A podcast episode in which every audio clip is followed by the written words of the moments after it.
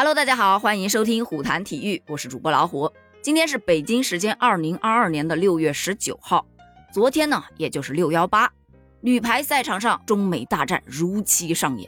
但中国女排在关键球上啊没能顶住压力，最终是连输三局，不敌目前世界排名第一的美国女排。虽然有很多人表示非常的遗憾啊，我本人也觉得有点遗憾，但是失败并不可怕，毕竟是竞技体育嘛，胜败乃兵家常事。只要能够从失败中吸取经验和教训，咱们还可以从头再来。再说了，本届二零二二年的世界女排联赛，咱中国女排的表现还是非常亮眼的。咱们今天啊，就来盘点一下这二零二二年世界女排联赛啊，是时隔十个月的时间。咱新一届的中国女排踏上了新征程，这也是自东京奥运会结束之后，中国女排首次在国际赛场上亮相。说到东京奥运会，这确实是咱中国女排无法忘怀的伤痛了。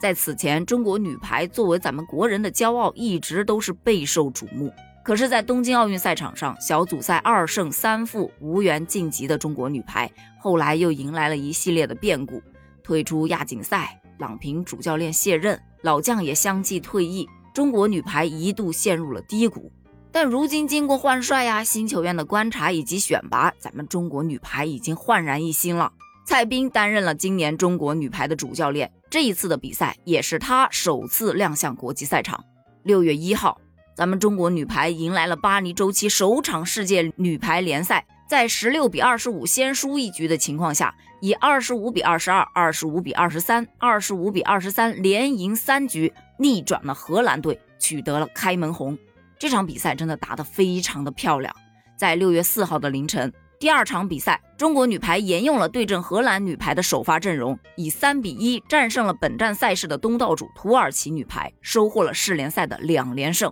这场比赛当中，李盈莹本场发挥是非常的出色，多次解决了困难球，给对手是造成极大的威胁呀，拿下了全场的最高分二十三分。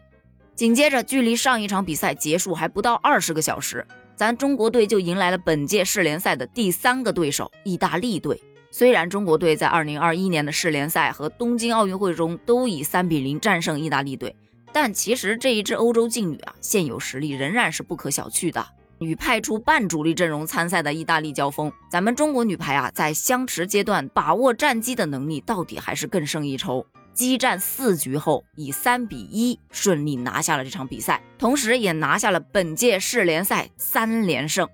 但非常遗憾的是，在第四场比赛当中，也就是六月五日晚上进行的中国女排对阵泰国女排的那场比赛当中，爆了一个大冷门。中国女排以总比分二比三遭遇到了本次赛事的首场失利，三连胜就这么被终结了。这场比赛，咱中国女排确实低估了对手，没有认真的去研究。当丁霞的传球被对手吃得透透的之后，咱就彻底失去了优势，被对手防的是水泄不通啊！对于很多女排的球迷来说呀，前三场的惊喜有多大，这本轮这一盆冷水扑的就有多冷。但不管怎么说。第一周的赛程是结束了，三胜一负的成绩积了十分，相对来说还是不错的，排名暂时位列第一。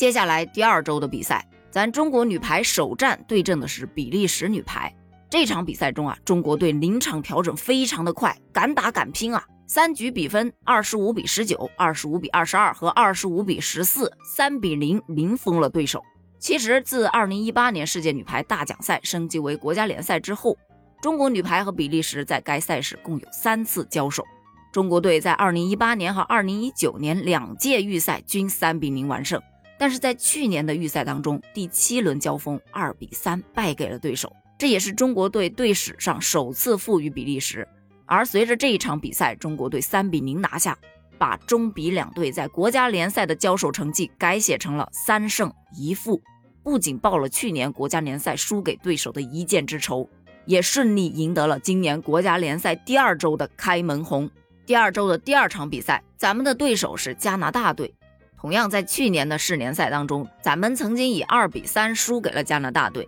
因此本场比赛也是被视为中国女排的复仇之战。和对阵比利时女排，咱们首发阵容是一样的。这场比赛打了四局，最终咱们是以三比一战胜了加拿大队，迎来了第二周的两连胜。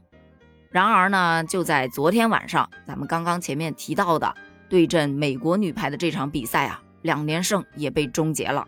早在去年东京奥运会小组赛期间，中美两队就曾经交手过，美国女排就是以三比零获胜的。